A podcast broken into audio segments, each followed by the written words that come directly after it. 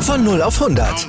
Aral feiert 100 Jahre mit über 100.000 Gewinnen. Zum Beispiel ein Jahr frei tanken. Jetzt ein Dankeschön, rubbellos zu jedem Einkauf. Alle Infos auf aral.de. Aral, alles super.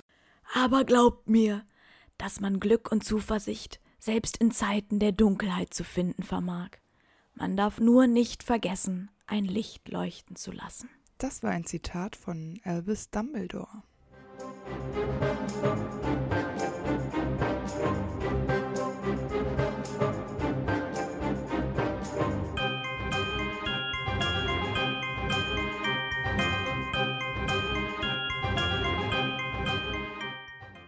Hi, ich bin Amber Und ich bin Antonia.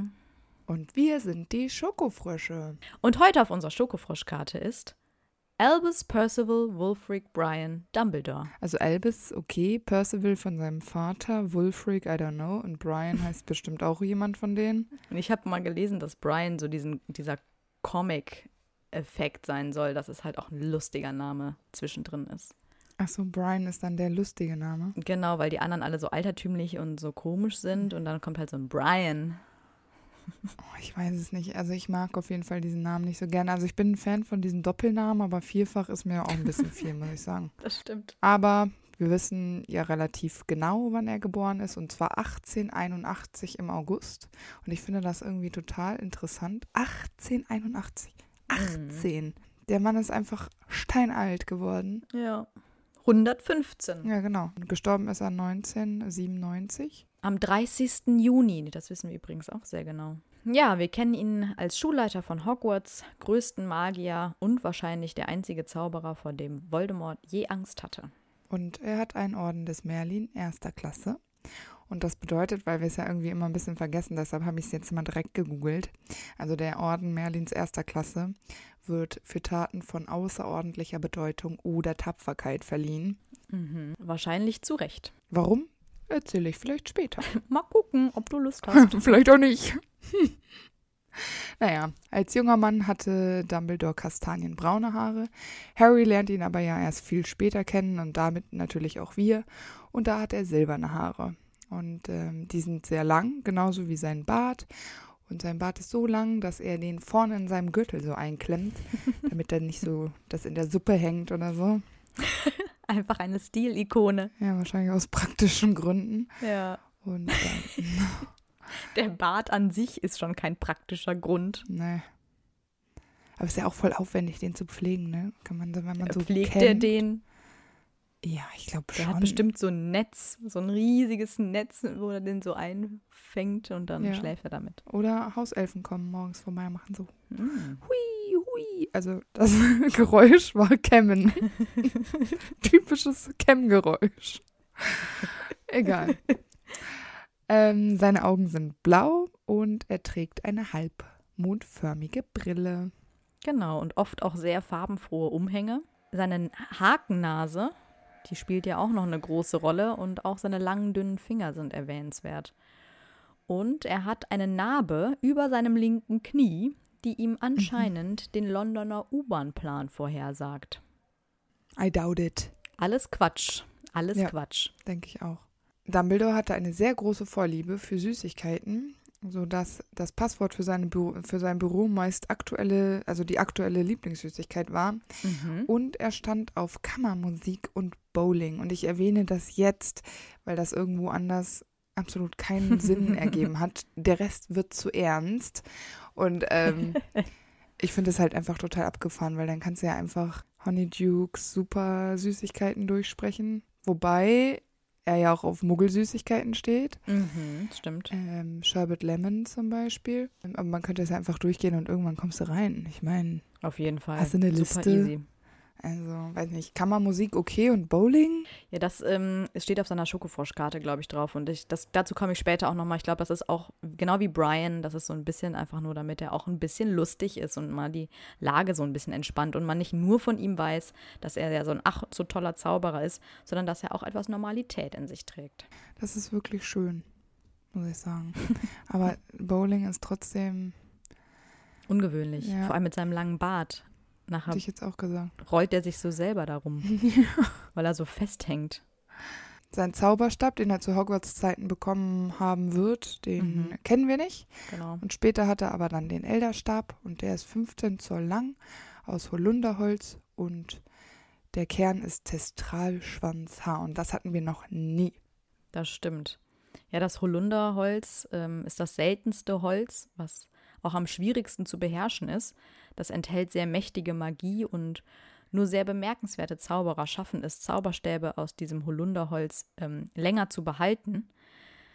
Das Testralhaar äh, ist was ganz Besonderes, weil um das zu bekommen, müsste man ja ein Testral sehen, also auch den Tod schon gesehen haben. Und deswegen gibt es hier eine Sage oder eine Theorie aus ganz alten Zeiten, dass eben der Tod selbst diesen Elderstab gemacht hat, weil er natürlich die Testrale sehen kann. Und die Haare von Testralen werden heute überhaupt nicht mehr verwendet, deswegen kennen wir sie auch nicht aus aktuelleren Zauberstäben, ähm, da sie sehr trügerisch sind. Interessant. Ja, und das Besondere am Elderstab ist ja, dass er der mächtigste Zauberstab ist, den es wohl jemals gab. Und er schafft es, andere Zauberstäbe zu reparieren. Und die Legende sagt außerdem, dass man damit unbesiegbar ist. Allerdings wechselt der Elderstab auch gerne mal die Loyalität, wenn er spürt, dass sein Gegenpart ein sehr mächtiger Zauberer ist oder mächtiger als der Besitzer gerade. Also hat er schon ein krasseres Eigenleben noch als andere Zauberstäbe. Auf jeden Das ist Fall. ja ziemlich crazy. Wie nicht anders zu erwarten, ist der Patronus von Dumbledore ein Phönix. Denn er hat ja auch das Haustier Fawkes. Genau. Und sein Irrwicht ist die Leiche seiner Schwester. Und das ist mal ein Irrwicht, den der Irrwicht auch gut darstellen kann. Ja, Dumbledore ist der Sohn von Kendra und Percival Dumbledore. Kendra ist eine Muggelgeborene, was Albus zu einem Halbblut macht. Er hat auch noch eine jüngere Schwester, eben Ariana, und einen jüngeren Bruder Aberforth. Und seine Kindheit an sich war super tragisch und dramatisch. Und er hatte ja wohl auch nicht so ein richtig gutes Verhältnis zu seinem Vater, der ja dann später nach Azkaban kommt. Warum äh, erläutern wir gleich. Und er hatte auch wahrscheinlich nicht so eine richtig gute Bindung zu seiner Mutter, weil Ja, wobei, naja, erstmal müssen wir daran denken, dass es so 1880 rum war. Ja, ja, Also klar. das waren ja auch noch andere Zeiten. Ich glaube, allgemein war es äh, ein strenge Familienleben, was sie da geführt haben. Mhm. Ähm, wahrscheinlich auch mit so klaren Traditionen und die Kinder sollten eher im Allgemeinen brav sein und nicht so rebellisch. wahrscheinlich, genau. Albus ist ja sehr intelligent, was ja auch in der Kindheit schon aufgefallen sein dürfte. Und ich könnte mir halt vorstellen, dass er allgemein eher wenig Zeit mit seinen Geschwistern verbringt, einfach weil sie nicht so auf seinem Level sind. Und er widmet er sich dann lieber den Erwachsenen, die intellektuell eher so auf seiner Ebene sind. Und ich glaube eher, dass das Verhältnis seiner Mutter relativ gut war, besser zumindest als das von den anderen Geschwistern und der Mutter, weil aus Aberforth kommt so etwas wie Neid, als er sagt, Albus hat Lügen und Geheimniskrämerei von seiner Mutter gelernt. Das spricht ja dafür, dass die beiden mehr Zeit verbracht haben miteinander oder zumindest Albus seine Mutter als Vorbild genommen hat. Deswegen denke ich schon, dass er zu seiner Mutter auf jeden Fall ein besseres Verhältnis hatte. Aber also das kann ich mir jetzt nicht vorstellen. Das finde ich ein bisschen weit hergeholt, dass du Geheimniskrämerei und so lernst, weil du deiner Mutter näher bist. Ich finde eher, dass es das ist, was einen trennt. Nee, ich glaube, das hat, haben die beiden haben das so, so gemeinsam, ne? Das, es geht ja darum, dass sie das Leben dieser Schwester so ein bisschen geheim gehalten haben. Dumbledore hat da nie drüber gesprochen. Die Mutter hat es zu aktuellen Zeiten geheim gehalten und später, als sie starb, hat Dumbledore das so weitergeführt. Deswegen glaube ich schon, dass es aus Aberforth so kam, als würden die beiden sich verschwören und das gemeinsam so aushecken. Also das reicht mir nicht. Nee? Vor allem, wenn wir nochmal damit, also wenn wir nochmal dazu gehen, dass es 1800 irgendwas, also Ende 19. Jahrhundert, dann ist das doch eigentlich also nicht der Rede wert, dass die da eine Beziehung haben. Also um Gottes Willen. Das, was ich sagen wollte, war nicht, dass es jetzt eine Fam Familienbeziehung ist wie zu Molly Weasley oder Na, so. Um ach, Gottes das Willen. sowieso nicht. Aber dass es von Albus und der Mutter ein besseres Verhältnis war als von den anderen Geschwistern oder zumindest Aberforth und der Mutter oder den Eltern wahrscheinlich. Weil, wie gesagt, ich mir vorstellen könnte, dass Albus sich sowieso eher an die Erwachsenen hält als an die Kinder. ich glaube, dass die nicht viele Gemeinsamkeiten hatten und dass es wahrscheinlich auch irgendwie eine Art Zwang war, dass Dumbledore so geheimniskrämerisch mit seiner Mutter da umgehen muss. Ich glaube nicht, dass man das bewerten kann, dass das eine bessere Beziehung als die anderen beiden oder zumindest als Aberforth. Also das kann ich nicht. Das sehe ich nicht. Ich habe das aus Aberforth immer so ein bisschen wie so ein Neid gelesen. Aber gut, mag ja Interpretationssache sein. Nicht. Auf jeden Fall wissen wir, dass Aberforth immer im Schatten seines Bruders stand. Ja, genau. Der hat ja aber immerhin später auch seine Zukunft geopfert, damit Aberforth überhaupt weiter zur Schule gehen kann. Ähm, und auch später, als Aberforth ähm, von Grindelwald angegriffen wird, steht Albus ja hinter seinem Bruder und an Mhm, seiner Seite. Also irgendwo haben die beiden ja schon ein enges Verhältnis, aber so wirklich gut verstehen tun sie sich ja irgendwie nicht.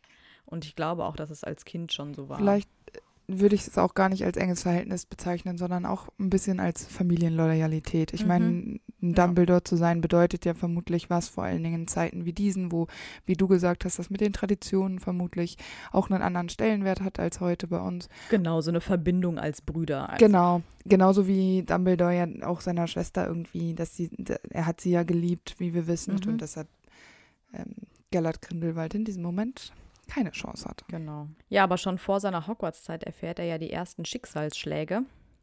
Seine Schwester wird nämlich von Muggeljungs angegriffen, die irgendwie gesehen haben, wie sie zaubert und das irgendwie nicht so cool fanden und Angst davor hatten. Und sie war daraufhin so traumatisiert, dass sie nicht mehr zaubern konnte. Und da habe ich mich immer gefragt, was haben diese Jungs mit diesem armen Mädchen angestellt? Also ich habe das auch nicht so ganz verstanden, weil ich mir dachte, ja, eigentlich wäre so die, der erste Instinkt von Muggeln abzuhauen und fern zu bleiben, wobei ich glaube, die sind auch wiedergekommen, ne? Aber ich meine, sie war ja da noch ganz jung, weil sie war, also wenn Albus nicht in Hogwarts war Ja. zu der Zeit, war sie ja schon mal gar nicht in Hogwarts und sie kann ja jetzt nicht mit dem Zauberstab irgendwie wilde Magie gefuchtelt haben, sondern das, Unkontrollierte Minderjährigen-Zauberei. genau, wir wissen nicht, was sie genau gezaubert hat. Wir wissen aber auch nicht, was diese Jungs mit ihr angestellt haben, aber das muss wirklich übel gewesen sein. Und sie ist natürlich Ja. in der Hinsicht natürlich dann hilflos, weil wenn das halt so ein unkontrollierter Ausbruch von Magie war, dann wird sie sich ja nicht zu beschützen wissen, mit Magie zumindest.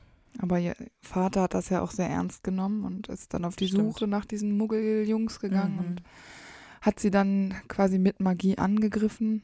Um sich zu rächen, ne? Und dafür musste er dann ja lebenslang nach Azkaban. Ja. Ich verstehe nicht, warum er das gemacht hat, weil, also ich verstehe seinen Zorn und ich kann das Mhm. nachvollziehen und dann will man sich vielleicht auch rächen und dann gibt es Menschen, die wollen sich mehr rächen als andere, weil die solche Gefühle haben. Aber ich verstehe nicht, dass Zauberern das passieren kann. Ich meine, sonst fliegt das doch da auch eh alles auf. Du kannst ja nicht alle zwei Tage da durch die Muggeldörfer gehen und Obliviate machen Mhm. mit allen. Mhm. Also Also es war sehr unüberlegt auf jeden Fall. Er hat da viel aufs Spiel gesetzt. Genau, und da finde ich dann, Azkaban an sich finde ich nicht so eine super Strafe, aber die haben halt nur das. Das ist katastrophal, wirklich. Ja, und da stirbt er ja dann auch. Aber lebenslang ist auch übel. Aber naja, gut, an Muggeln, die sich ja auch nicht wehren können. Ach, es ist eine, eine sehr, Ja. sehr schwierige Situation auf jeden Fall. Und die prägt ja auch das Familienleben. Ja, genau. Weil Kendra, also Dumbledores Mutter, zog dann aus ihrem Ursprungsdorf weg und ließ sich dann in Godric's Hollow nieder. Genau, weil da war die Familie noch sehr unbekannt und Ja. die Mutter hatte ja so Sorge, dass man ihr auch Ariana wegnehmen könnte. Mhm. dass, diese, dass die Familie sehr zurückgezogen gelebt hat und ja auch Albus, sein Vater und auch seine Schwester ja irgendwie nie erwähnt hat. In dem Dorf selber hat sie sich auch total abgeschottet, mit niemandem gesprochen, außer Bathilda Bagshot. Genau. dass äh, die ja dann irgendwie eine Art Vertrauensperson geworden ist für die Mhm. ganze Familie. Genau, durch diese hat Albus ja dann auch später seinen besten und späteren auch festen Freund Gellert Grindelwald kennengelernt, der ja auch ähnlich talentiert und machtbesessen wie Dumbledore war. Und den könnte man ja vielleicht sogar auch mit zur Familie zählen als seine einzig große Liebe, die Dumbledore ja offenbar je hatte. Da mehr ist da nicht passiert. Zu seiner Familie gehört aber ja auch noch Fawkes, der Phönix, der aus seiner eigenen Asche wieder aufersteht. Und er kann mit seinen Tränen heilen und schwere Lasten tragen. Und bei Dumbledores Beerdigung verlässt er Hogwarts. Und man weiß nicht so wirklich, was aus ihm dann geworden ist. Und Fox ist toll, weil er quasi nur, also Menschen können ihn schon heraufbeschwören oder Zauberer, die Dumbledore treu sind. Und deshalb kann Harry das ja auch Mhm. später. Stimmt, er kommt ihm zu Hilfe, ne? Weil so weiß Dumbledore ja eigentlich ziemlich genau, wer ihm wirklich treu ist. Mhm. Oder hat Dumbledore Fox geschickt? Das könnte ich mir auch nämlich noch vorstellen. das stimmt, aber ich könnte mir auch vorstellen, dass Phönixe so funktionieren. Also die sind ja schon super mystisch und die haben ja irgendwie. Ja, aber meinst du wirklich, Fox kommt auf die Idee, ah, ich nehme mal den Hut mit, weil vielleicht ist das Schwert da drin und jetzt düse ich mal in die Kammer des Schreckens. Hey, der ist voll schlau. Ja, aber ich glaube wirklich, dass Dumbledore da seine Hände im Spiel hatte.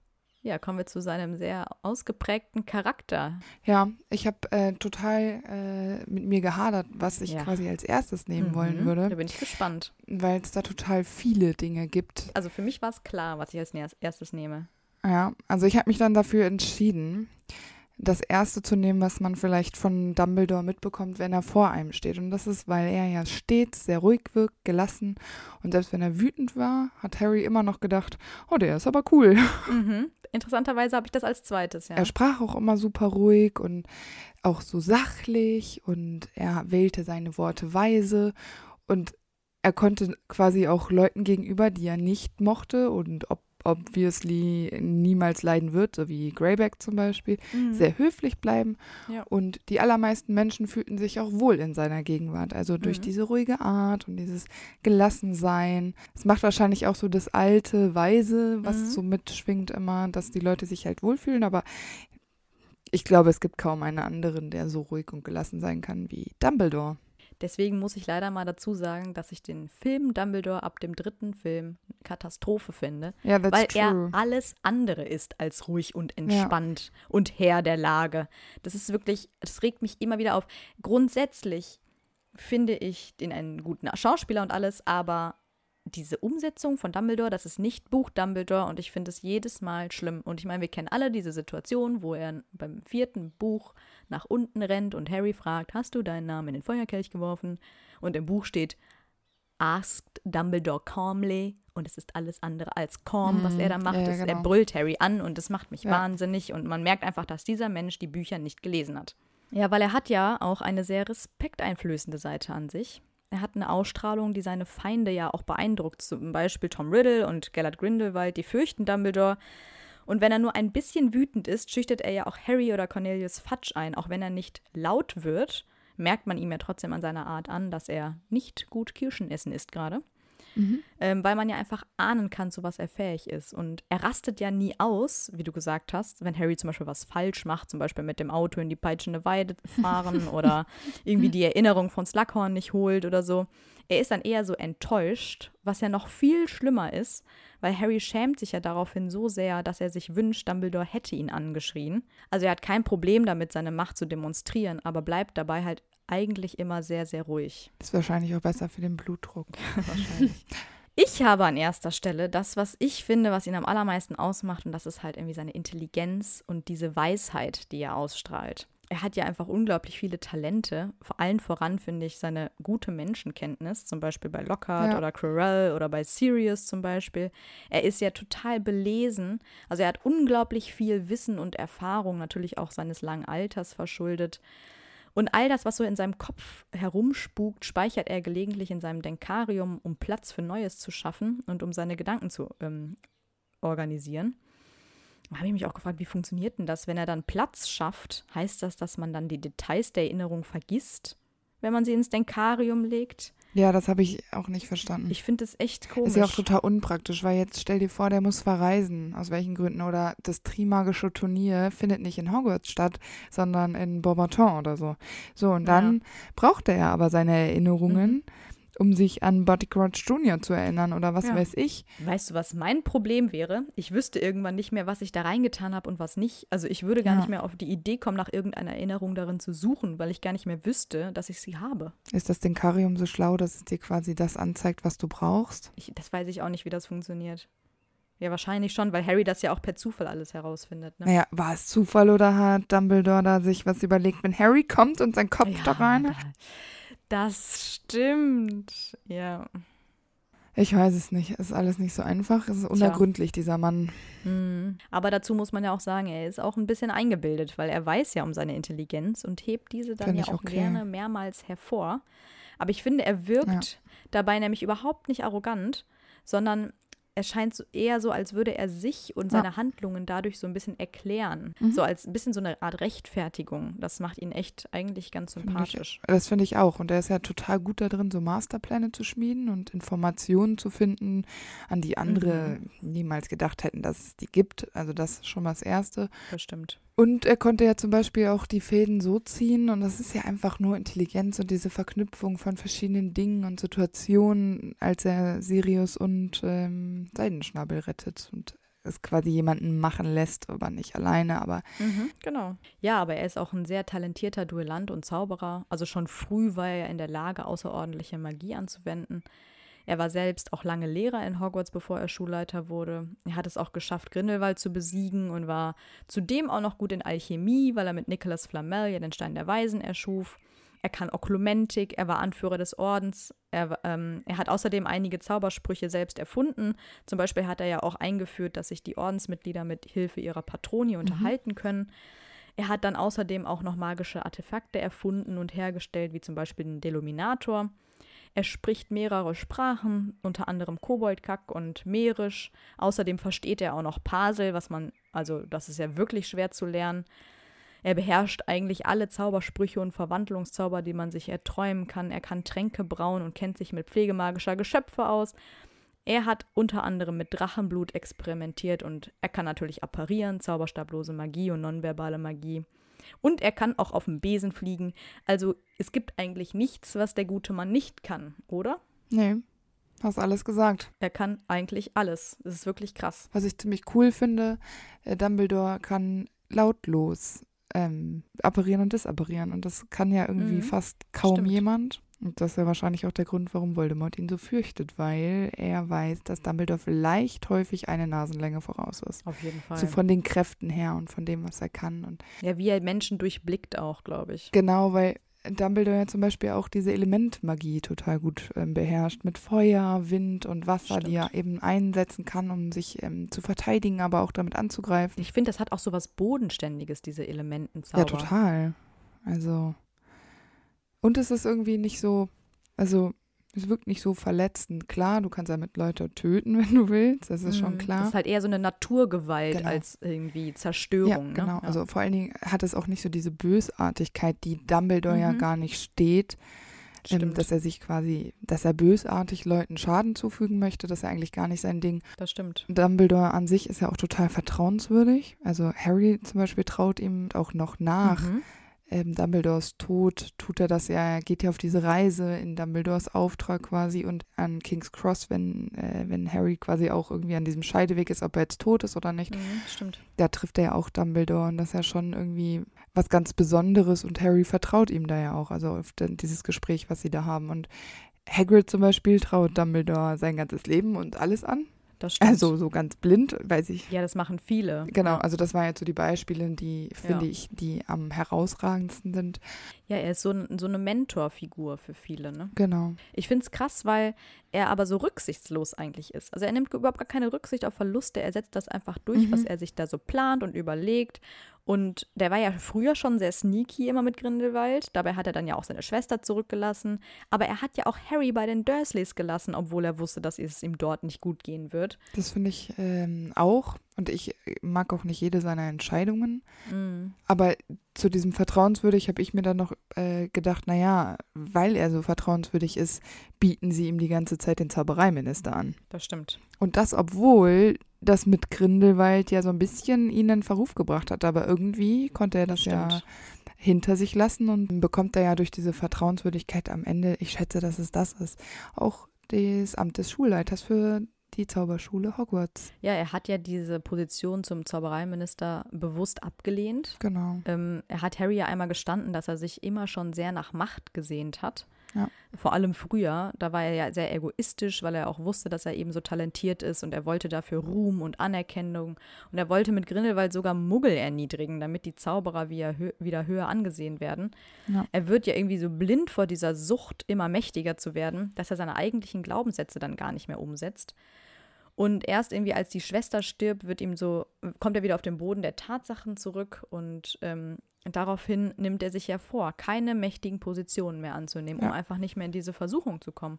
Und deswegen lehnt er das eben auch ab. Was ich aber paradox finde, weil du ja auch Macht in Hogwarts hast. Das stimmt. Aber das ist schon ein begrenzter Raum. Wenn du verantwortlich Ja, bist für diese Schule, dann ist das dieser begrenzte Raum. Aber als Zaubereiminister hast du ja wirklich sehr, sehr, sehr viel Macht, wie wir wissen. Aber ich glaube, es wäre auch verschwendet gewesen, wenn er einfach nur Lehrer geblieben wäre bis an sein Ende der Welt, also bis am Ende seiner Tage. Also ich glaube, es ihm schon wichtig war und er spielt ja häufig irgendwie so eine kleine Schlüsselrolle und hat da nochmal eben hier und seine Finger im Spiel gehabt oder hat sich Mhm. das schon gedacht oder wusste es vorher und hat Harry ins offene Messer rennen lassen. Das stimmt.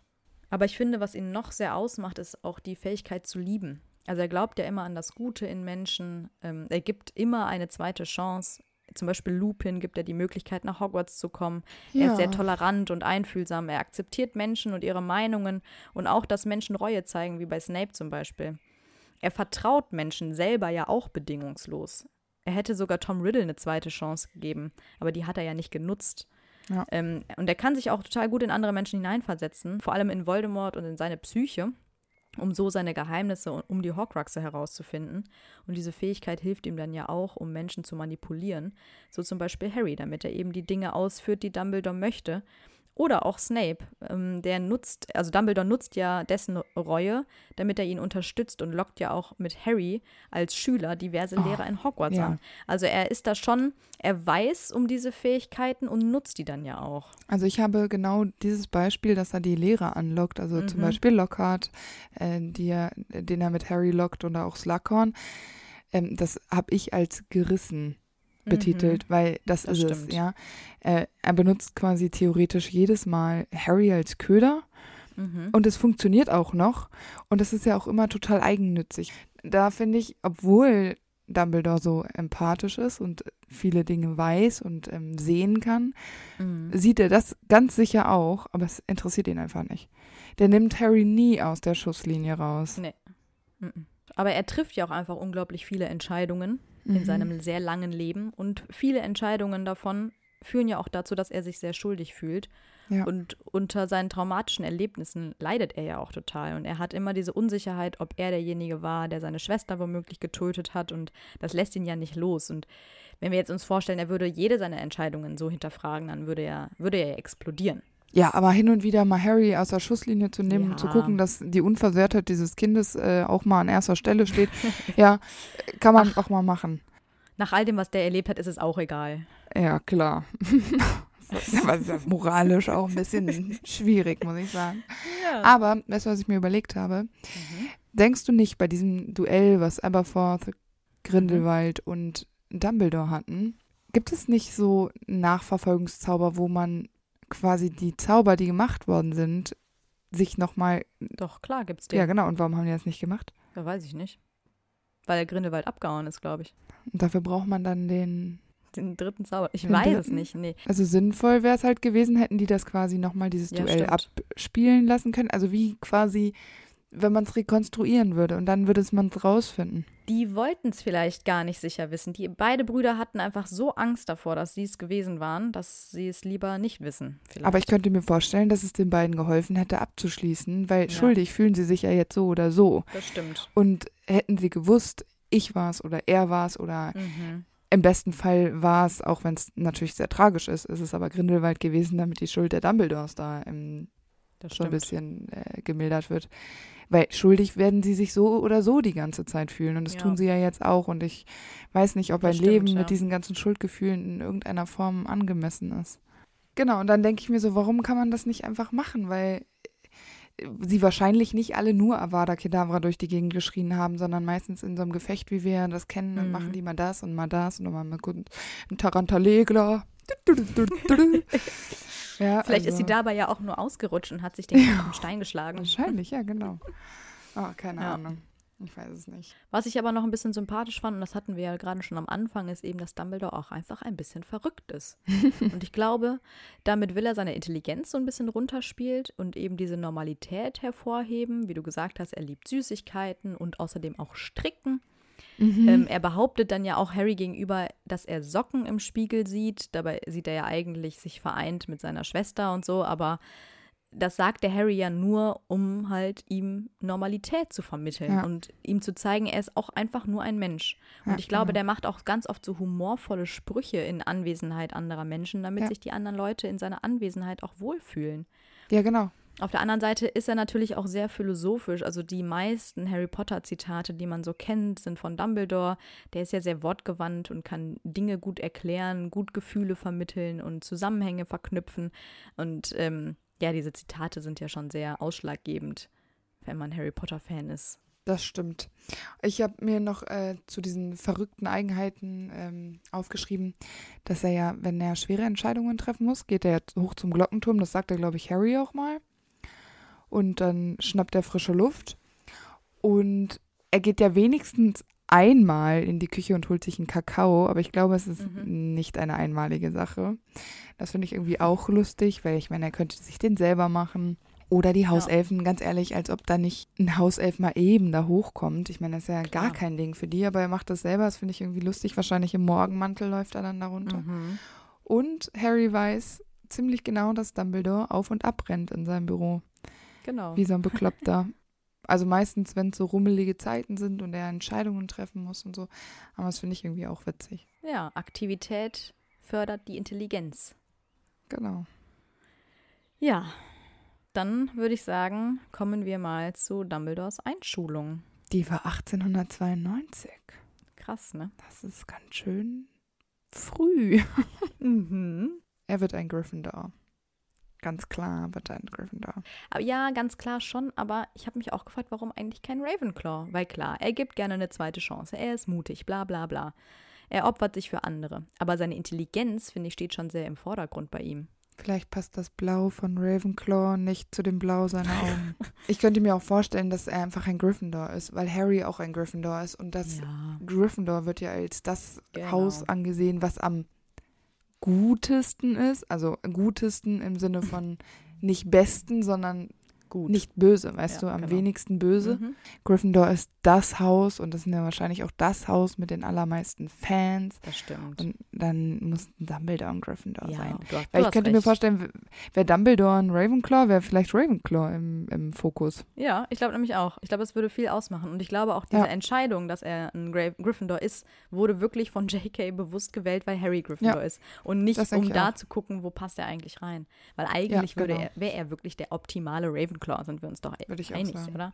Ja, aber ich glaube, in seiner Schulzeit wird viel über ihn gelästert. Einige wissen ja. Ja. auch, dass sein Vater in Azkaban ist und viele dachten auch, dass Albus so ein Muggelhasser ist, eben weil sein Vater wegen dieser Muggelangriffe in Azkaban sitzt. Und er hat eigentlich nur einen einzigen Freund, nämlich Alpheus Dodge. Und da habe ich mich gefragt, wir wissen, dass Harry sich später auf der Hochzeit von Fleur und Bill mit diesem Mann unterhält.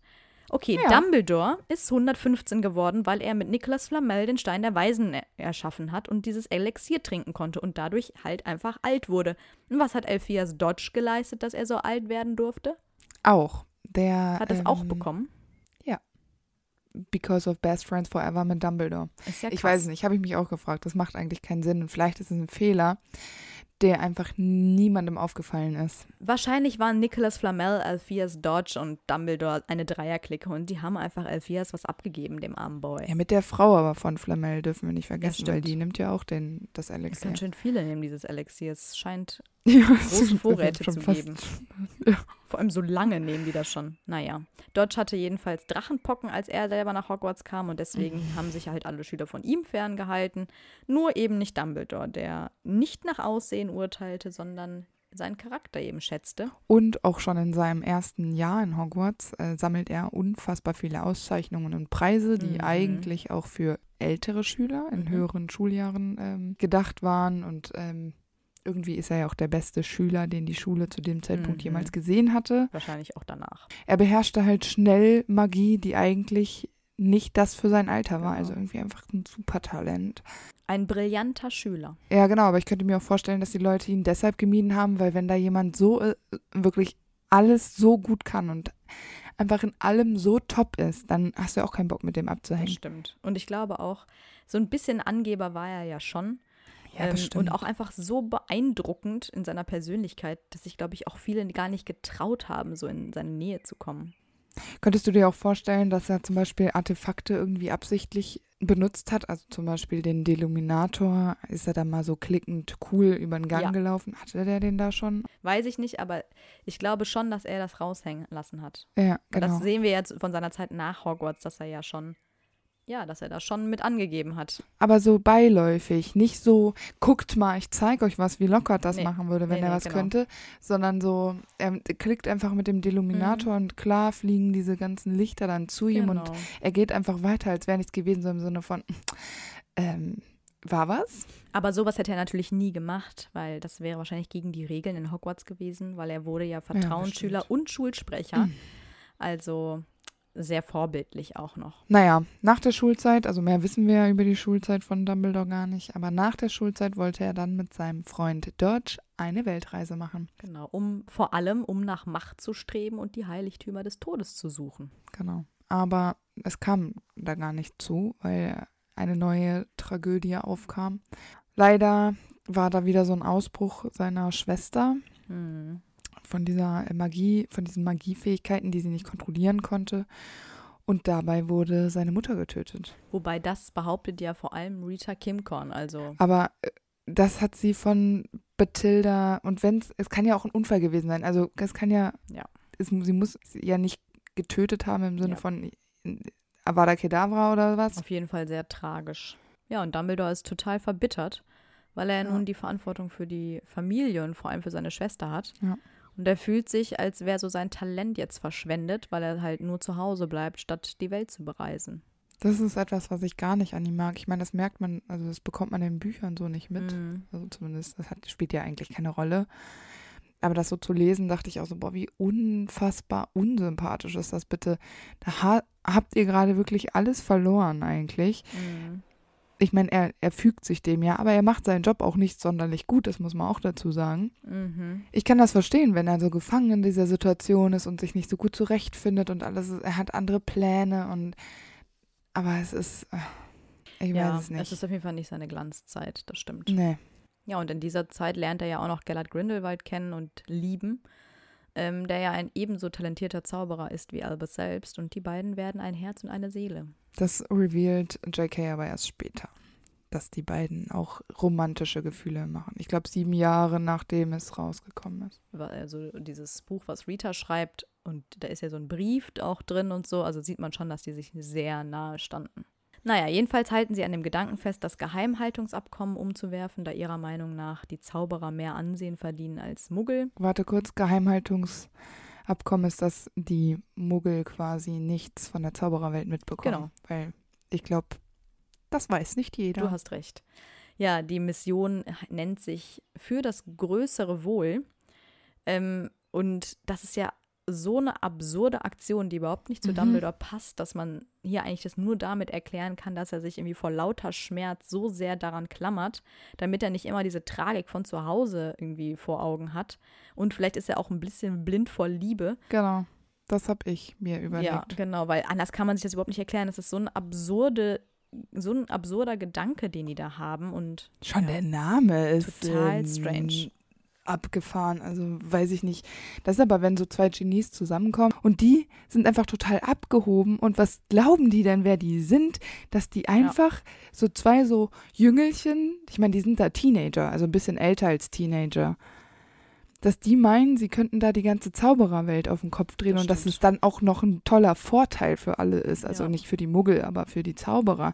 Und das finde ich so abgehoben und arrogant und voll. Boah, also das hasse ich. Ja. Und das hat nichts damit zu tun, dass man sich darauf ausruht, dass sie einen Mhm. größeren Geist als andere haben und dass, wenn sie so Genies sind und so brillant, das ist ja egal. Das ist einfach ein falscher Gedanke. Und passt, finde ich, auch überhaupt nicht zu dem Dumbledore, den wir kennen, aber damals muss er einfach ein Arsch gewesen sein. Oder halt auch einfach, ja, mit Scheuklappen durch die Welt gelaufen. Aber wie schlimm muss es sein, dass erst, ich meine, es sind ja schon Tragödien passiert, dass noch eine Mhm. Tragödie passieren muss, dass er erst aufwacht. Das stimmt. Das passiert ja, indem Aberforth äh, Dumbledore damit konfrontiert, Mhm. dass er die Fürsorge für Ariana einfach sehr vernachlässigt hat. Mhm. und Dumbledore die Pläne mit äh, Grindelwald einfach ähm, besser fand und äh, sich quasi null um die Familie, die noch da war, gekümmert hat. Mhm. Und das ist dann so eskaliert, dass die sich ja alle drei miteinander duelliert haben, beziehungsweise Grindelwald Aberforth dann angegriffen hat aufgrund dieser Beschuldigungen ähm, und Albus dann eben sich auf die Seite von Aberforth gestellt hat und die alle zu dritt sich irgendwie duelliert haben. Dann hat, glaube ich, so wie ich das jetzt verstanden habe, vor allem in Grindelwald auch einfach ein Cruciatus an Aberforth durchgeführt. Was ist mit dem? Mhm. Und dann kam es dazu, ja. dass Dumbledore ihn quasi angegriffen hat und ja. Aberforth verteidigt hat. Und dann kam dieses Duell der Giganten. dummen jungen Kerle. Genau. Dabei wird ja Ariana, die Schwester, tödlich verletzt und es ist ja irgendwie mehr oder weniger unklar, wer jetzt den Fluch ausgesprochen hat, der sie umgebracht hat. Und Dumbledore fühlt sich für den Rest seines Lebens verantwortlich und auch Aberforth macht ihn verantwortlich und bricht Albus bei der Beerdigung von der Schwester die Nase. Ja, ganz äh, bodenständig mal so mit der Faust so ins Gesicht rein. Deswegen sieht die auch aus, als wäre sie mehrfach gebrochen. Aberforth sagt ja später, dass Dumbledore zwar seine Familie geliebt hat, aber er so geblendet war von diesem Streben nach Macht, dass er eben die Familie so hinten angestellt hat.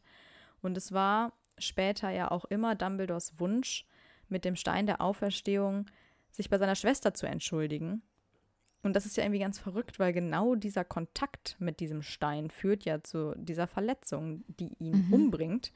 Denn genau. der Stein steckt ja im Ring, dem Horcrux. Und da habe ich mich gefragt, hat er den Stein denn letztendlich genutzt, bevor er ihn an Harry weitergegeben hat? Ich glaube nicht. Hat er es nicht gemacht? Hat er nicht Ariana zurückgeholt, um nochmal mit ihr zu reden? Mhm. Hat er sich vielleicht nicht getraut, ne? Glaube ich auch. Hm. Naja, Gellert Grindelwald flieht jedenfalls und Dumbledore hört von Gerüchten, dass er durch Europa zieht und eine Spur des Kampfes hinter sich herzieht. Ähm, und offenbar hat er dann auch schon den Elderstab gewonnen. Und Dumbledore nimmt sich dann irgendwann vor, sich dem ein Ende zu setzen. Aber vorher lässt er noch ein bisschen Zeit verstreichen. Er beginnt nämlich erstmal in Hogwarts seine Karriere als Lehrer. Ähm, und hier ist er verantwortlich dafür, junge Schüler aus Muggelfamilien nach Hogwarts zu begleiten. Und so lernt er Tom Riddle kennen. Und er ist ja auch der einzige Professor in Hogwarts, der sich nicht von Voldemorts Charme so einlullen lässt, sondern mhm. von Anfang an schon skeptisch ist. Er hätte skeptischer sein sollen, vielleicht. Das stimmt. Ja, wobei, ich meine, er war ja schon skeptisch, als ähm, Hogwarts fast geschlossen wäre wegen dieser Muggelangriffe von dem Basilisken. Ja, genau.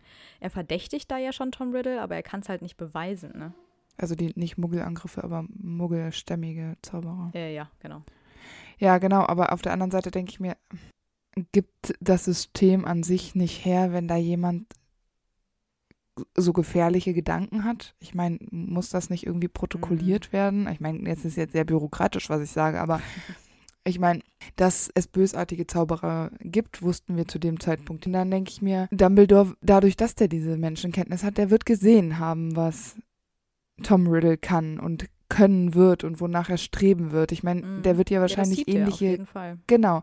Aber warum muss man es so weit kommen lassen? Ich meine, er hat es ja nicht, er ist nach Slytherin gekommen, er hat es nicht geschafft, Riddle in irgendeiner Form zu stoppen. Mm. Der hat ja in seiner ganzen Schullaufbahn alles mitgenommen an dunkler Magie, die ging zu dem Zeitpunkt und das direkt unter Dumbledore und dann aber da war Dumbledore ja nur Lehrer selber, nicht Schulleiter. Weil später, als, als Tom Riddle dann ähm, selber unterrichten möchte, das ja. kann Dumbledore ja verhindern. Und das ist ja das Einzige, ja. wo er ihn in frühen Jahren zumindest stoppen kann. Ne?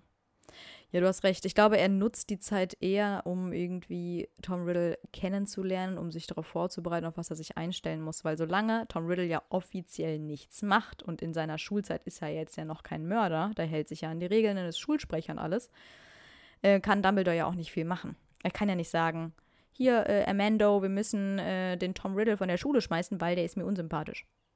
Hey, das bringt ja auch gar nichts, ihn von der Schule zu schmeißen. Aber im Prinzip ist zu diesem Zeitpunkt ja Dumbledore der Einzige, der irgendwie in einer Form checkt, dass es ähm, Riddle ist, ja. der da gefährliches Gedankengut hat. Ich meine, Slughorn weiß es auch, weil ähm, Riddle ihn ja nach äh, ja. Äh, den Horcruxen fragt. Er will das halt nicht sehen, ne? Aber genau, aber er verschließt sich halt. Und dann denke ich mir, muss man nicht, wenn diese Informationen immer nur bei Dumbledore bleiben und nicht in die richtigen Hände mhm. gerät, dann kann sowas passieren wie ein erster Zaubererkrieg und ein zweiter. Ja, ich meine, hier hat Dumbledore einfach zu lange gewartet und genau das Gleiche genau. macht er ja auch bei Grindelwald, weil der wurde in der Zwischenzeit Ja, genau. in Europa immer mächtiger und er hatte eine Armee um sich geschart. Und Mhm. nur weil Dumbledore und Grindelwald halt eine Liebesbeziehung hatten, fällt es ihm halt so schwer, gegen seinen einzigen Freund vorzugehen. Aber es ist ja eigentlich die Ja. einzige Lösung. Und es ist natürlich auch immer die Angst da, dass Grindelwald verkünden könnte, dass es eben Dumbledore war, der seine Schwester auf dem Gewissen hatte. Und das hält ihn vielleicht ja auch davon ab.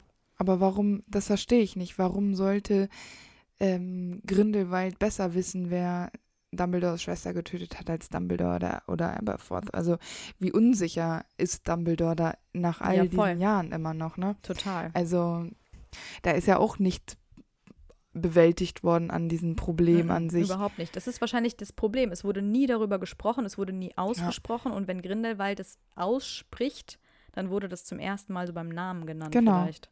Und dann hat das, hat das aber eine krasse Macht einfach. Total. Äh, für, ja, auch für Grindelwald, der das safe weiß. Mhm. Ähm, und deshalb weiß er ja wahrscheinlich auch, dass er machen kann, was er will, weil Genau. Dumbledore ihn nicht aufhalten würde. Und genauso Genau. kommt es ja auch. Das ist doch eigentlich Dumbledores erster richtig großer Fehler. ich meine, klar, in, Unfälle passieren, das will ich jetzt gar nicht so, Mhm. so sagen. Das ist ja, ist ja nicht mit böser Absicht Nee, passiert. nicht. Aber er wartet einfach zu lang. Genau. Und das aber ja in dem Sinne nur, weil er mit seinen eigenen Unsicherheiten null abgeschlossen hat und mit sich selber nicht gerade gut, also mit diesen Schuldgefühlen nicht gut leben kann. Genau. Und das finde ich ist schon eine harte Nuss. Für so einen mächtigen Zauberer auch, ja. Ja, erst 45, als Grindelwald quasi an der Spitze seiner Macht war, kann Albus nicht mehr länger die Augen verschließen und er sucht seinen alten Freund auf. Und es beginnt das bis dahin größte Duell der Geschichte, bei dem Grindelwald gefangen genommen wird, Dumbledore dann auch den Elderstab gewinnt und daraufhin ja auch den Orden des Merlins erster Klasse bekommt. Und eine Schokofroschkarte. Bitte vergiss dieses Detail nicht. Oh, oh, stimmt. Ja, du hast recht. Das ist natürlich das Allerwichtigste. Das sehe ich auch so. Ja, aber trotz, trotz dieser ganzen Errungenschaften bleibt er bescheiden und nimmt wieder seinen Job in Hogwarts wahr und unterrichtet eigentlich so ziemlich jeden, den wir aus der Zaubererwelt kennen, bevor er Schulleiter Ja. wird. Und das finde ich auch echt cool. Also, der hat ja Das auch die ich auch. ganzen Todesser unterrichtet und also wirklich so jeden, den wir kennen, hat er unterrichtet. Ja, aber guck mal bitte, wie viele Todesser es aus Hogwarts-Reihen gibt. Also eigentlich die allermeisten. Mhm. Und eigentlich konnte Dumbledore keinen aufhalten. Nee. Und es wird Ausnahmeschüler gegeben haben, wie zum Beispiel Lucius Malfoy Mhm. oder Bellatrix Lestrange, die sich ja wahrscheinlich sehr stark dafür aus. Also Mhm. Lucius war wahrscheinlich einfach super schlau und gerissen und so ein richtig krasser Slytherin. Da muss er auch, auch gemerkt haben, der hat eine Zukunft. Weißt du, da denke ich mir so, ja, es gibt Möglichkeiten herauszufinden, was Menschen für Gedankengut haben. Und wenn du so, so ein mächtiger Zauberer bist, finde ich es einfach fatal, dass er nie versucht hat, irgendwem Zu manipulieren und auf die gute Seite zu holen. ja, vor, also so Vorkehrungen zu Mhm. schaffen, dass es gar nicht so weit kommt. Weil so Stimmt. Psychopathinnen wie Bellatrix Lestrange könnte man aufhalten, sicherlich. Du musst die nicht alle wegsperren, aber er hat ja auch, kann man da nicht mal Kurse anbieten? Ja, er hat es nicht mehr bei Peter Pettigrew geschafft. Also Ja, ich meine, genau. er, Ja, er, kann sich genau. er kann sich nicht um alles kümmern, das ist schon klar. Und was soll er auch theoretisch groß machen? Aber er ist doch Lehrer, er ist doch an den dran. Ja, er sieht die alle kommen und gehen und so und hat halt irgendwie da echt wenig zu gamellen, sagen wir mal. Und dann denke ich mir, weißt du, es gibt so ganz krasse ähm, Todesser, die wirklich total talentiert sind, die total viel können und so skrupellos sind. Und an, aber er hat ja auch nicht richtig angefangen, da seine Leute auszubilden. Ich Mhm, meine, Stimmt. Erst, erst als Reaktion auf Voldemorts Aktionen. da Ja. ist ja vorher nichts passiert und er Nee. konnte ja nicht, nur weil Tom Riddle äh, irgendwo rumgelaufen ist und nicht in Hogwarts studiert, also Lehrer geworden ist nach der Schulzeit, Ja. konnte er ja trotzdem davon ausgehen, dass Tom Riddle Pläne hat. Das stimmt. Und weiß ich nicht. Also da hätte er doch reagieren können. Vor allem gewinnt Lord Voldemort halt immer mehr an Macht und Dumbledore beobachtet das halt so mit Genau. Vorsicht. Ähm, er Ja, gründet dann genau. den Orden, bla bla, schleust dann halt hier und da mal einen Spion ein, wo er vielleicht denkt, er könnte gegen Voldemort ankommen. Aber ähm, das eskaliert ja auch alles irgendwann und dann ist es irgendwann auch echt ein bisschen spät. Und nachdem Ja. Dumbledore dann die Prophezeiung von Trelawney hört und sie dann daraufhin ja einstellt, um sie vor den Todessern zu schützen, warnt er die Potters ähm, und rät ihnen, sich zu verstecken. Dann nimmt er aber James Tarnumhang an sich. Da habe ich mich gefragt, also der arme James sitzt da gerade und muss sich verstecken und Dumbledore kann sich theoretisch frei bewegen, muss sich den aber für einen ganz wichtigen Auftrag mal ausleihen. Er hat sich den ausgeliehen und dabei ist er darauf gestoßen, hm, das könnte äh, einer der Heiligtümer des Todes sein. Und daraufhin hat er gefragt, ob er den noch länger haben darf. Und deswegen glaube ich nämlich, das hat er gemacht, damit James nicht heimlich das Haus verlässt, aus irgendwelchen dummen Rumtreibergründen. Das kann gut sein. Um ihn zu stoppen. Und dann hat er dabei nämlich entdeckt eben, dass es einer der Heiligtümer war. Ja, und hätte ihn wahrscheinlich sehr gerne behalten. Auf jeden Fall. Hat er dann auch sehr lange Jahre gemacht, bis er ihn an Harry weitergibt. Zwölf. ja. Tja.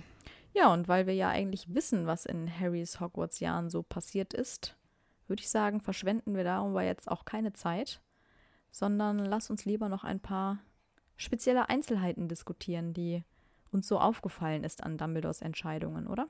Ja. Und da ist mir direkt als allererstes eingefallen oder aufgefallen.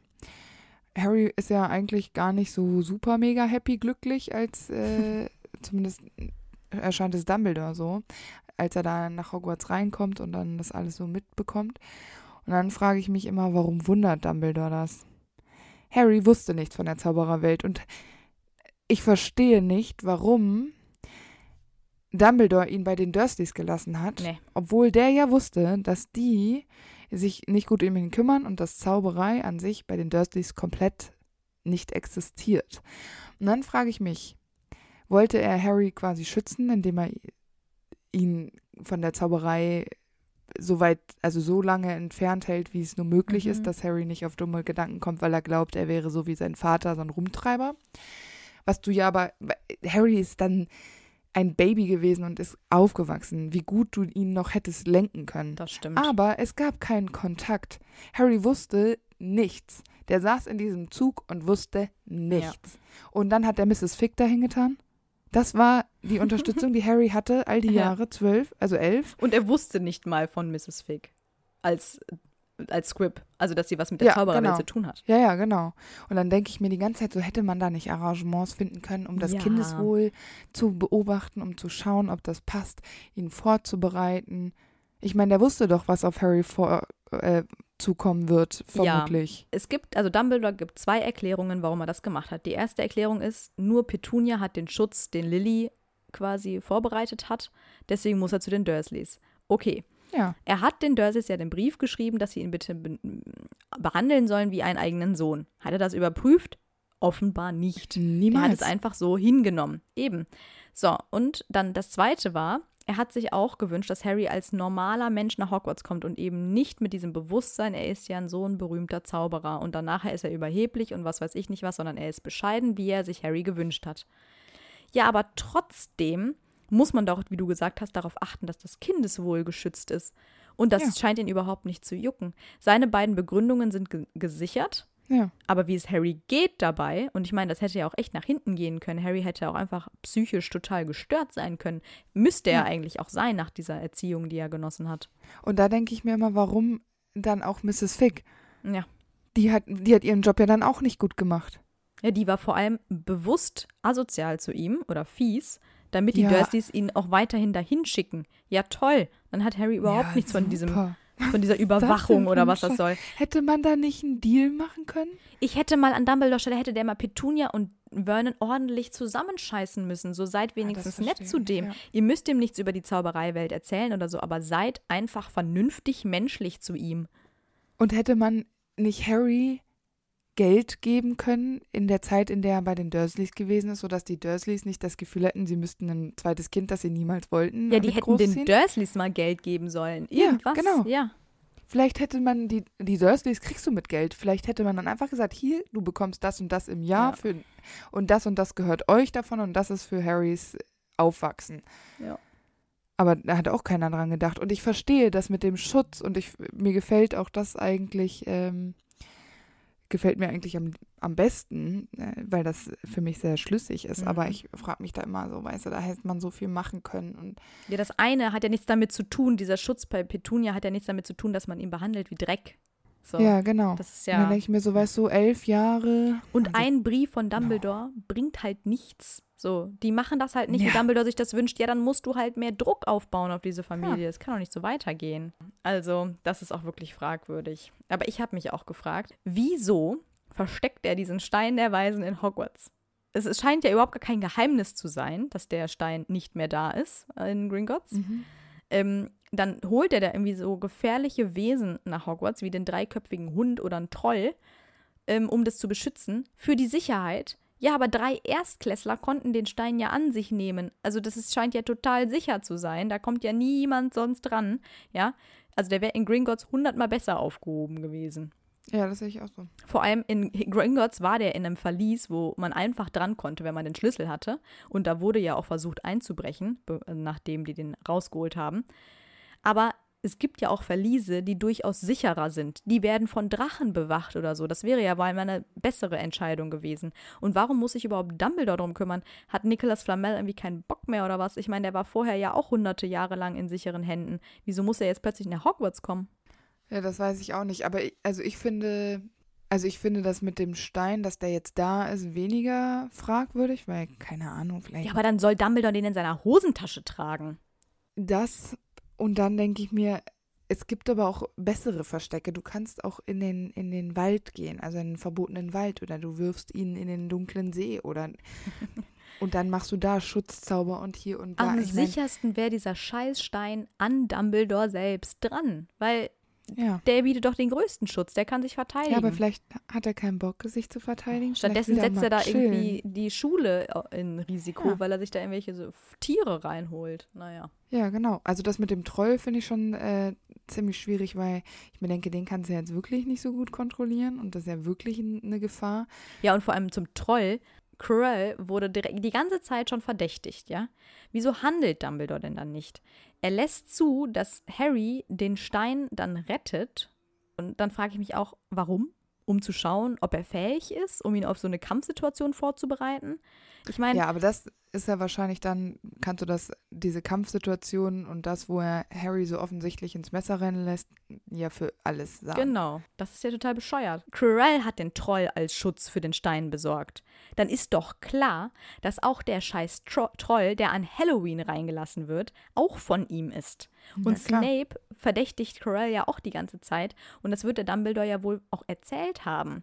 Also, Aber das äh, bei Quirrell, und ich sage ja gerne Squirrel, äh, nervt mich das aber ja am allermeisten, weil ich mir denke, Harry fällt dieser Gestank auf, Harry hat dann diese Narbenschmerzen, die er Ja. dann ja zum ersten Mal so spürt und so.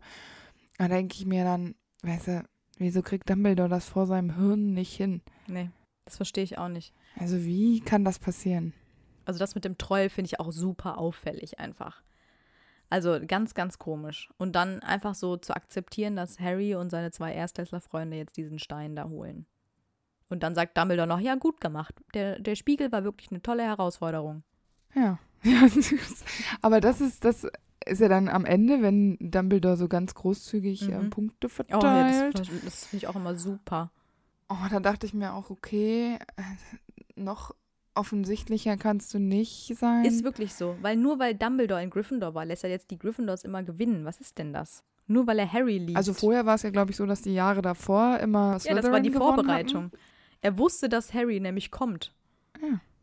Dann dachte er sich jetzt noch mal ein paar Mal gewinnen, äh, die Slytherins gewinnen lassen, weil jetzt kommt Harry. Und jetzt, ja genau, und jetzt mal mindestens fünf Jahre hier nur noch Gryffindor am ersten Platz. Aber das war schon ziemlich auffällig, weil es ist doch diese Differenz, ist doch nur so minimal. Ich glaube, vier Punkte oder Zehn so. Punkte. Ja, Zehn Punkte, die Neville dann genau. noch bekommt. Und dann denke ich mir auch so, boah, ey. Ich würde mich auch als Professor Sprout und Professor Flitwick super verarscht vorkommen. Ja, das sowieso. Aber die haben ja vielleicht von Anfang an eh keine Chance, deshalb ist Flitwick das Nee, einfach eben. kackegal und Mrs. Sprout, die nimmt einfach mal einen, Du sagst immer Tee. Mrs. Sprout. Du degradierst die immer so. Nein, die ist kein Professor, sie ist nur eine Mrs.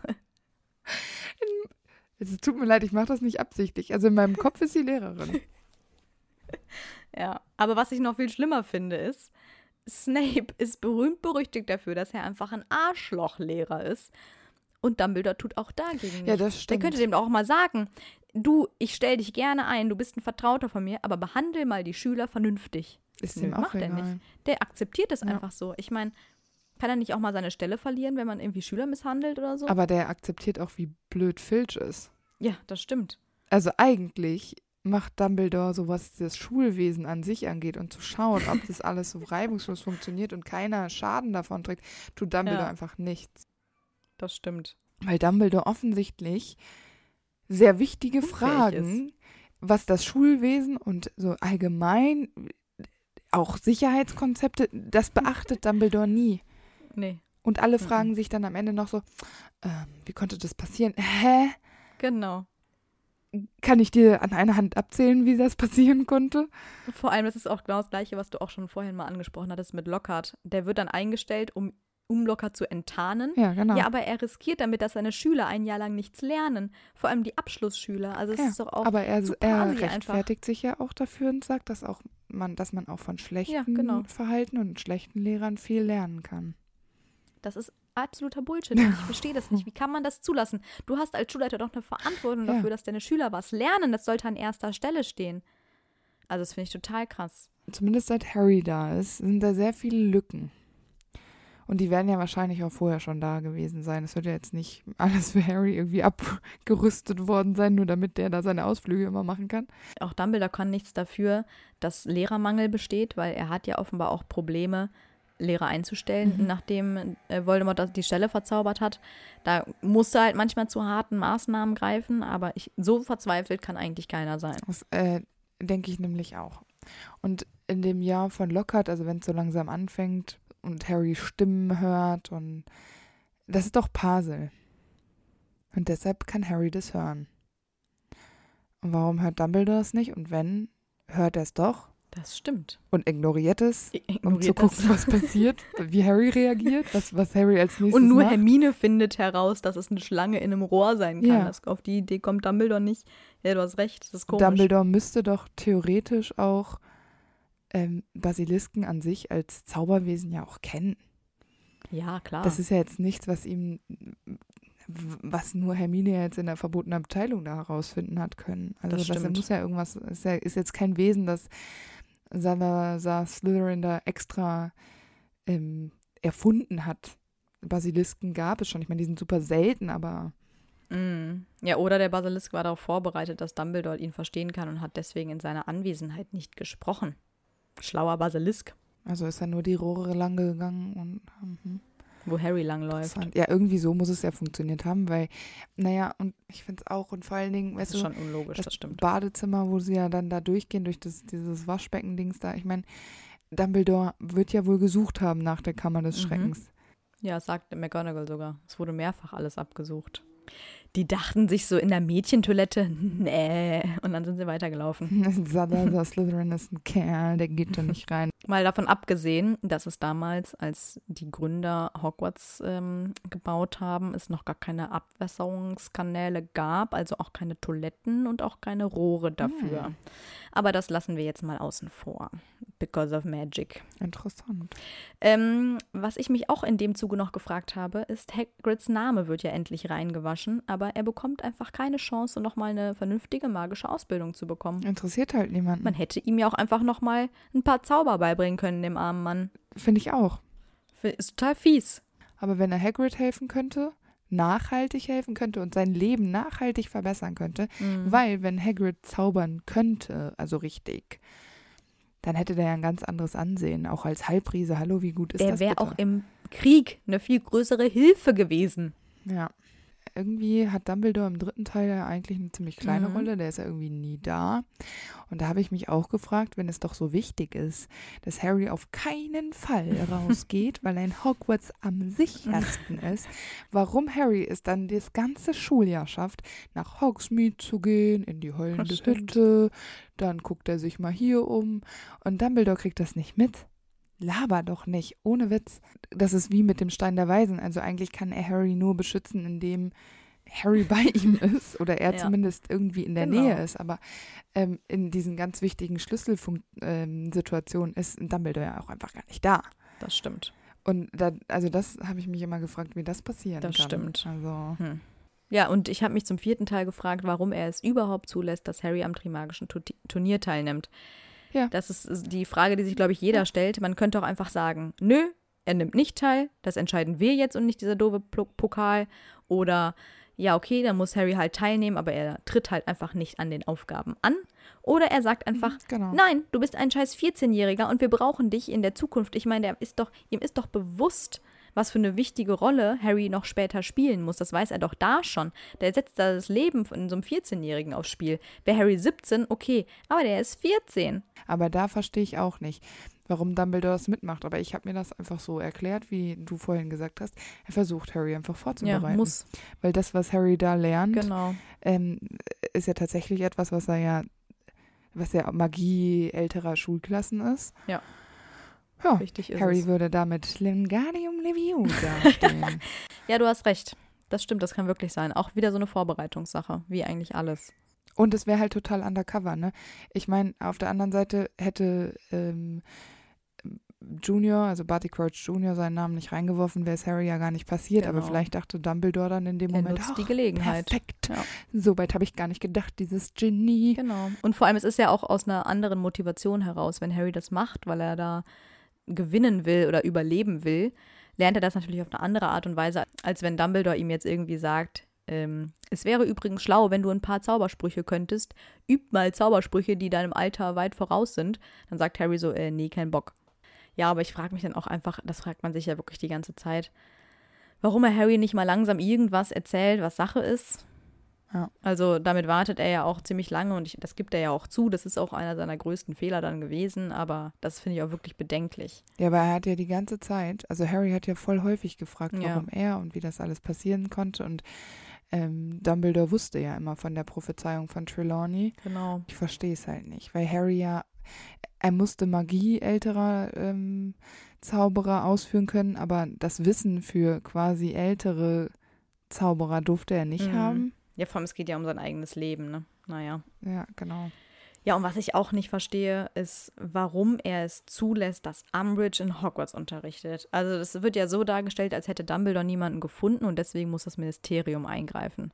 Findet der wirklich niemand anderen? Lässt er sich so vom Ministerium ausspielen? Ich weiß es nicht. Also wir wissen ja, dass J.K. Umbridge ein bisschen eingebaut hat, um quasi nochmal ein bisschen von eine andere Art von Mhm. Bösewicht einbauen zu lassen. Ich meine, es gibt für Dumbledore eigentlich fast nichts Schlimmeres, als wenn das Ministerium da so mitmischt. Und wir wissen ja, dass Fudge wirklich äh, nicht der beste Zaubereiminister ist und dass Dumbledore es wahrscheinlich auch einfach satt hat, ihm da immer Mhm. aushelfen zu müssen oder Tipps zu geben, die äh, Fudge eh nicht äh, benutzt, weil er glaubt, er weiß es am Ende doch besser. Deshalb glaube ich, kann man es gar nicht anders erklären, weil Umbridge ist einfach das Schlimmste, was Hogwarts eigentlich so richtig passieren konnte, weil Ich habe aber auch noch eine Idee und zwar, was ist, wenn Dumbledore jemanden hatte, das Ministerium aber unbedingt nach Hogwarts wollte und dann haben sie diese Person, die Dumbledore gefunden hat, aus dem Weg geräumt, nur um dann einen Tag vor Schulbeginn zu sagen, hier, wir haben einen Ersatz.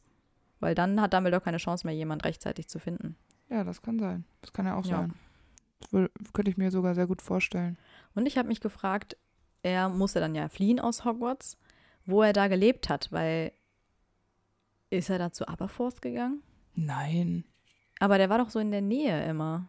Ja, aber der ist doch nicht zu Aberforth gegangen. Meinst du nicht, dass er da im äh, Eberkopf mal eine Nacht geschlafen hat? Nee, auch, das ist ein bisschen auffällig vielleicht auch, oder? Würde man ihn da nicht schon vermuten? Ja, aber ich glaube, die beiden könnten schon dafür sorgen, dass man sich gut versteckt da. Aber wo war er denn sonst? Er kann ja nicht irgendwo, wie Slughorn das macht, so ein Muggelding da besetzen. Ich kann mir nämlich auch nicht vorstellen, dass Dumbledore irgendwo Chillt. chillt und sich dann hinlegt und Nee, also er wird die Zeit ja wahrscheinlich irgendwie nutzen und dann ist es halt auch Quatsch, wenn du irgendwo eingesperrt bist. Deshalb vor allem äh, im Eberkopf, da kann er ja dann auch nicht rausgehen und dann immer hin und her apparieren. Das ist wahrscheinlich auch irgendwie. ja, ich glaube schon, dass er da schon beweglich wäre. Es geht ja nur darum, dass er quasi einen Unterschlupf hat.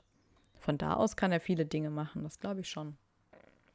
Es ist nur, dass er die Nähe von zu Hogwarts irgendwie nicht verliert. Was würde ihm das bringen, wenn er näher an Hogwarts ist? Er hat sich ja sonst auch nicht immer so doll gekümmert. Das stimmt. Ja, dann frage ich mich natürlich auch jedes Mal, hätte es keine bessere Vorbereitung für Harry geben können? Er wusste ja eigentlich quasi nichts in Bezug auf die Horcruxe. Nicht nur sich Erinnerungen zu Voldemort angucken, sondern vor allem, wie zerstöre ich die Teile denn? Und wie hat er denn überhaupt die Horcruxe zerstört? Und wieso wurde er da bei diesem Ring überhaupt verletzt? Also wusste er selber nicht, wie man die zerstört? Ja, genau. Außer halt durch diesen Basiliskenzahn, aber davon, Ja, den hat er ja behalten, den, den hat er da aus dem Ja. Dings rausgehoben und weggeworfen oder was hat, mit, hat er mit dem gemacht? Weiß ich nicht, aber das hat mich, äh, das habe ich mich die ganze Zeit gefragt. Er hat auch dann, als Harry das Tagebuch zerstört hatte und er erzählt hat, was dieses Tagebuch kann, wusste Dumbledore ja dann schon in Harrys zweitem Genau. Jahr, dass das ein Horcrux gewesen ist. Und dass Harry, und das habe ich ja habe ich ja schon mal gesagt, dass ich das so cool finde, weil Harry das so intuitiv Genau. zerstören konnte. Das muss doch für Dumbledore dann ganz klar sein, was da das nächste Tun ist. Es muss, es geht doch nicht um die Vielfalt der Waffen, die du gegen die Horcruxe benutzt, sondern du hast eine perfekt, mach das mit allen. Ja, und dann ist doch das Leichteste zu sagen, so Harry, wir marschieren jetzt nochmal schnell zusammen runter in die Kammer des Schreckens und besorgen uns ein paar Ja. von diesen Zähnen. So, fertig aus. Ja. Nee, was wird gemacht? Nix. ja genau. Ich verstehe das So, nicht. dann verteilst du mal diese Kackzähne hier auch mal schön äh, im Orden, damit alle da mal so ein bisschen was von haben, falls da mal Ja, auch genau. jemand anders glaubt, er könnte mal ein paar Horcruxe finden, ja. Also hätte er nicht auch mit Verzauberungen und Schutzzaubern selber auf den Dingern rechnen ja, können, eben. dass man da nicht irgendwas ausprobiert und mal guckt, was passiert. Ich verstehe das Vorgehen. Vor allen. Dingen, weil er ja schon eine wirksame Waffe hatte, weil im siebten Teil können sie ja auch runter in die Kammer des Schreckens laufen. Eben. Das Schwert durfte Harry nicht nehmen, weil die dann bei dem äh, bei der Erbgeschichte gesagt haben, nee, das gehört ja nicht Dumbledore, deswegen kann er es nicht vererben, sondern das ist ein Artefakt aus Hogwarts, deswegen bleibt es in Hogwarts. Aber theoretisch hat er ihm das Schwert vererbt, wie Hermine dann später herausfindet, um Horcruxe zu zerstören. Das heißt, Dumbledore war es schon bewusst, aber er hat es Harry halt nicht verraten, sondern nur auf diese kryptische Art und Weise durch das Vererben des Schwertes ihm mitgeteilt. Und ich meine, Ja. Dumbledore hat auch Bücher über Horcruxe in seinem Büro liegen, die Hermine einfach nach der Beerdigung klaut. Wieso hat er denn Hermine nicht diese Bücher vererbt, statt diesem blöden Buch über diese ähm, Ja, weil das mit den Märchen? Horcruxen wahrscheinlich ist nicht so obvious fürs Ministerium. Ja, aber dann hätte er auf die der Harry vorher mal Seite- schenken können. Was weiß ich? Also, was Eben. ist das denn? Ja, oder Hermine. Er, Ja. Also, ich Der meine, weiß doch, dass Hermine als Bücherwurm dabei ist. ja, genau. Und das, die waren ja jetzt schon im sechsten Jahr. Das heißt, die waren 16. Und alles lief darauf hinaus, dass Dumbledore Genau. maximal ein Jahr zum Leben hatte. Snape wusste aber ja jetzt, dass Draco auch den Auftrag hat, Dumbledore umzubringen. Das Die heißt, Zeit rennt. Dumbledores Zeit war gekommen. Genau. Und dann hätte er doch mal alle drei ins Büro holen können und sagen können, so Leute, pressiert jetzt hier ein bisschen. Ihr seht meine Hand, die ist jetzt ein bisschen tot und ich demnächst auch. Also hier alle Facts. So. So, hier das, das Ja. und das. Wir können hier nichts aufschreiben, aber ihr seid ja zu dritt. Ihr könnt euch Sachen gut zu dritt merken. Hier habt ihr mein und dann Denkarium. machen wir das jetzt mal Ja. so. Ja, und wenn ihr noch Hilfe braucht, könnt ihr euch an Snape wenden. Direkte Kommunikation geht nicht, aber ich habe hier mal was vorbereitet. Der hat doch auch mit Nicolas Flamel, ähm, der wohnt ja in Frankreich und ähm, Dumbledore ist in England. Und dann haben die diese verzauberten Bücher, dass die sich über diese Bücher unterhalten können. Ja, kann der sowas nicht mal Snape Ist so. geben? Und Harry? Die müssen sich ja nicht lieben für Kommunikation, aber die könnten mal Das reden. ist wirklich Katastrophe. Und sowieso dieses Testament von ihm, das regt mich tierisch auf. Darüber haben wir ja auch schon mal geredet. Ja. Er gibt Ron den Deluminator, weil er ahnt, dass Ron abhaut. Er will Hermine auf die Fährte der Heiligtümer des Todes locken und gibt ihr das Buch. Und er will Harry die Chance geben, vor seinem Tod mit seinen Liebsten zu reden. Das sind seine Geschenke. Warum hil keine Hilfe für diese Horcrux-Suche? Ich muss aber kurz sagen, dass äh, diese Heiligtümer des Todes Scheiße, der hatte doch auch bestimmt Aufzeichnungen. Ja, Weil der war da ja schon ganz schön hinter. aber das wäre vielleicht auch zu auffällig wieder gewesen für das Ministerium. ja, aber hätte der es nicht, er wusste doch, dass er stirbt. Ja. Er hätte doch überhaupt gar keine Erbschaftsscheiße Nee, machen stimmt. müssen. Der wusste doch, er stirbt. Und er wusste, was habe ich in meinem Vermächtnis, womit ich den dreien helfen Ja. kann. Weil anscheinend ist es wirklich von Dumbledore vorgesehen, dass es nur Harry macht und dann Hermine und Ron wusste, er sind auch dabei. Also da war jetzt nicht irgendwie, wir machen mal noch ein letztes Ordenstreffen, wir gucken hier mal, was hier Lupin und Tonks Mhm. und Arthur und sonst wer machen kann. Nee, es war nur Harry und es ging, Harry hat auch ja keine Unterstützung gekriegt. Also dieses, diese ganze Vorbereitung ist eine Katastrophe, gepaart mit diesem Testament, total irreführend. Und ich frage mich auch immer, wieso hat er Harrys ersten Schnatz so lang aufbewahrt? Hebt er jeden Schnatz von jedem Quidditch-Spiel so lang auf? Oder hat er den für Harry so aufbewahrt, um, um nur um diesen Ring darin zu verstecken? Hat er das im ersten Schuljahr schon geplant? Woher kommt jetzt dieser Schnatz schon wieder? Und was passiert überhaupt mit den ganzen Schnätzen, die sonst so gefangen werden? Das kann, also werden immer neue. Ja, du geholt. musst. Ich, Nein, weil die ja diese, weil die ja so. diese Prägung haben. Körperspeicher haben, stimmt. Ja, okay. Ja, dann äh, äh, kann ja nicht sein. Die können ja Nee. nicht. Das sind Wie viele ja, Milliarden Schnatzen haben die da? Das ist absurd. Ja, und eben, nee, das können die nicht. Ja, dann, äh, der liebt doch Harry und dann dachte ich, boah, ist voll Der hat so eine. Und Irgendwann schenke ich immer so eine, So wie wir die auch haben, hat er sich so eine Erinnerung, Erinnerungsbox von Harry, Harry. gemacht. genau. Ja, das kann natürlich sein. Okay, damit gebe ich mich zufrieden. Wie realistisch das auch einfach nicht ist. Was ich noch richtig krass finde, ist, dass Dumbledore ja zwischenzeitlich der Besitzer aller drei Heiligtümer ist. Er hat den Umhang von James, er hat den Stein aus dem Ring von Slytherin und er besitzt den Elderstab. Und deswegen gibt es ja auch die Theorie, dass er der Tod aus dem Märchen von Beedle dem Baden ist. Weil er gibt Harry den Tarnumhang, er gibt Voldemort den Elderstab, allerdings nur, um ihn sich danach wieder zurückzuholen. Und er nutzt Snape, Snapes Sehnsucht nach seiner verstorbenen Liebe, um ihn für sich zu gewinnen. Theoretisch durch diesen Stein. Ja. Und diese Theorie feiert sogar J.K. selbst. Und das finde ich echt ganz cool, weil sie das offenbar so gar nicht bedacht hat. Aber Dumbledore ist einfach so eine große Machtposition, der einfach alle Regler in der Hand hat. Das passt schon ganz gut. Ja, das finde ich auch und das ist auch schlüssig. Eine der Theorien, die nicht so viele Haken haben. Das Einzige, was ich mir dazu gedacht habe, war, naja, also der Tod ist ja schon sehr düster und sehr dunkel und ähm, eigentlich ist Dumbledore, also er predigt ja eigentlich auch unser Zitat wie am Anfang immer eher für die gute Seite und für das Licht und für die, für die richtigen Entscheidungen. Und naja, da finde ich, ist der Tod dann halt eigentlich so ein bisschen das Gegenteil. Wobei ich aber auch denke, naja, Menschen haben aber auch zwei Seiten. Ne? Und der Tod gehört ja vor allem auch zum Leben dazu. Und es wird ja im Märchen immer so schön gesagt, ja, genau. Und der Tod machte sich auch den zweiten Bruder zu eigen und so, ne? Und ich meine, das macht Dumbledore. Er Ja. nimmt die Menschen und macht sie zu seinen Werkzeugen. Er macht sie sich zu eigen. Ja. Also das passt schon eigentlich ganz gut, die Formulierung. Sehr deep. Weil Dumbledore kommt ja selber auch zum Tod. Ist das eine Überleitung zu seinem Tod? Ja, das ist meine Überleitung zum Tod. Ja, wir wissen, dass Dumbledore getötet worden ist. Und zwar wurde er getötet von Snape, aber eigentlich hätte Draco im Auftrag von Lord Voldemort Dumbledore töten sollen. genau. Und ähm, wie wir aber ja schon in Narzissas Folge gehört haben, leistete Snape diesen unbrechbaren Schwur. Und so konnte Snape quasi nicht anders, also es nicht anders machen, als die Aufgabe für Draco auszuführen, Dumbledore zu töten. Wobei im Vorhinein Dumbledore ja auch schon wusste, dass Draco vermutlich nicht in der Lage ist, Genau. ihn tatsächlich umzubringen und dass die Folgen, also die seelischen Folgen und diese seelische Verletzung für Draco auch einfach zu groß ist. Und wir wissen ja, er scheitert an dieser Aufgabe und Snape übernimmt das dann. Harry kommt da ja auch ein bisschen durcheinander und ist ja total sauer auf Snape, aber eigentlich ist es ja genau so gewesen, wie Dumbledore geplant genau. hat. Und Natürlich. Dumbledore hätte ja auch nicht mehr Zeit gehabt Mhm, eigentlich. Das stimmt. Und so stirbt er bei der Schlacht am Astronomieturm und stürzt in die Tiefe, Genau. was sehr traurig ist. Aber dafür wird er auch äh, in der Nachwelt verankert. Und zwar nennt Harry seinen Sohn nach Albus. Und Mhm. ja, dazu sagen wir jetzt einfach mal nichts, würde ich sagen. Wir haben auch schon häufig genug über diesen Namen I abgelästert. don't want to do it anymore.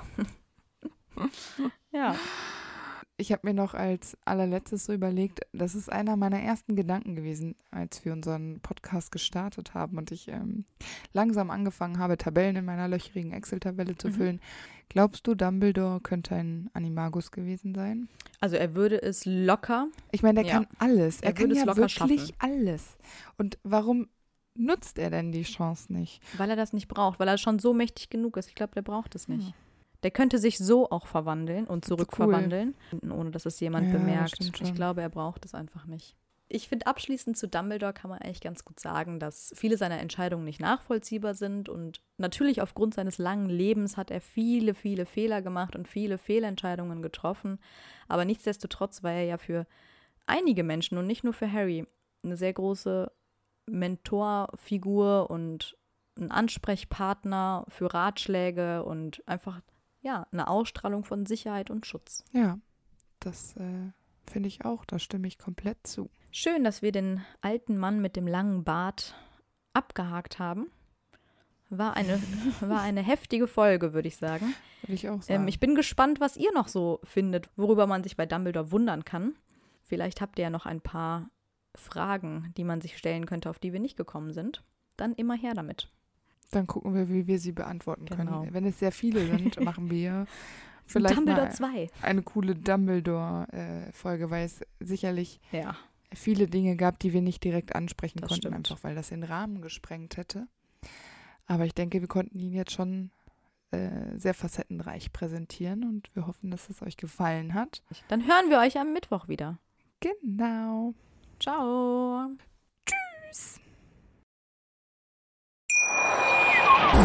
Wieder live von Ihrem Toyota-Partner mit diesem Leasing-Auftakt. Der neue Toyota Jahreshybrid. Ab 179 Euro im Monat. Ohne Anzahlung. Seine Sicherheitsassistenten laufen mit. Und ja, ab ins Netz mit voller Konnektivität. Auch am Start die Toyota Team Deutschland Sondermodelle. Ohne Anzahlung geht's in die nächste Runde. Jetzt los zu Ihrem Toyota-Partner. Wie viele Kaffees waren es heute schon? Kaffee spielt im Leben vieler eine sehr große Rolle. Und das nicht nur zu Hause oder im Café, sondern auch am Arbeitsplatz. Dafür gibt es Lavazza Professional. Kaffee am Arbeitsplatz, der genauso lecker schmeckt wie in eurem Lieblingscafé. Die perfekte Kaffeelösung für jede Art von Unternehmen. Klein, mittel, groß. Ihr habt auf jeden Fall einen Kaffee, der schmeckt. Die richtige Motivation für eure Arbeitstage. Alle Infos zu Lavazza Professional findet ihr auf lavazzapro.de mit allen Kaffeelösungen für euer Büro.